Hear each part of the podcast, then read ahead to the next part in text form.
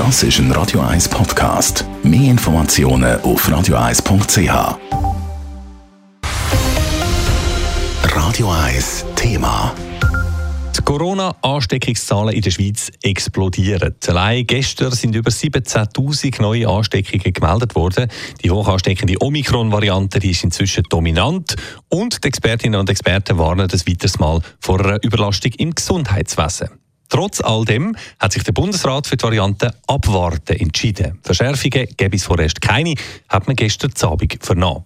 Die Reaktionen aus der Politik die kommen aber prompt. Clara Pecorino berichtet. Der Bundesrat hat sich gestern nicht zu einer außerordentlichen Sitzung getroffen. Zu Wort gemeldet hat sich einzig der Gesundheitsminister Alain Berset. Auf Twitter hat er in zwei Sätzen erklärt, dass es keine weiteren Massnahmen gibt. Der Bundesrat aber ein Massnahmenpaket im Köcher hätte, sobald mehr Daten zu Omikron vorliegen. Ein Vorgehen, das Tronja Janssen, Präsidentin der JUSO, inakzeptabel findet. Sie fordern den Lockdown, um die Ansteckungen zu reduzieren. Da ist für mich klar, man muss jetzt sofort handeln. Wir wissen auch, dass es immer eine Zeit lang braucht, bis Massnahmen anschlagen. Wir wissen, was uns bevorsteht mit der Omikron-Welle aus anderen Ländern.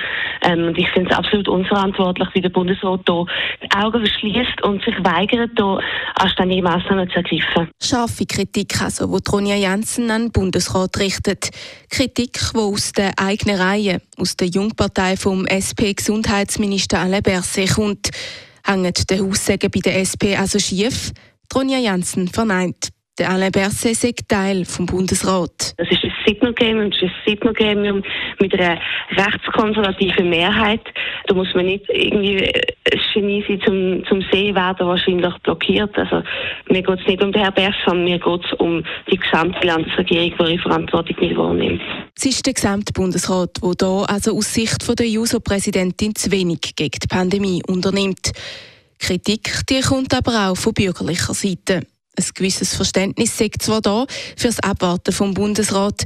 Er müsse sowohl die Situation vom Gesundheitswesen als auch der Wirtschaftswelt abwägen, sagt die Mitte-Nationalrätin und Gesundheitspolitikerin Ruth Humbel. Aber große Mühe hat sie mit der Kommunikation von der Landesregierung. Ja, also die Twitter-Nachricht in dem Sinne ist ja keine Information.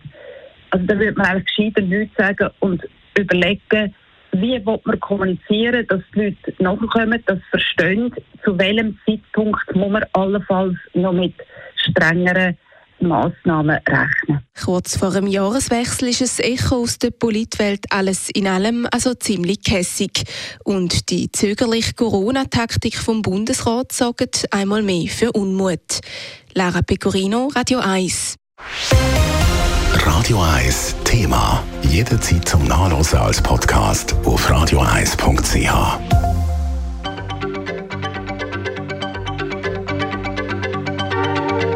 Radio 1 ist Ihre Newsender. Wenn Sie wichtige Informationen oder Hinweise haben, rufen Sie uns an auf 044 208 1111 oder schreiben Sie uns auf redaktion.radio1.ch.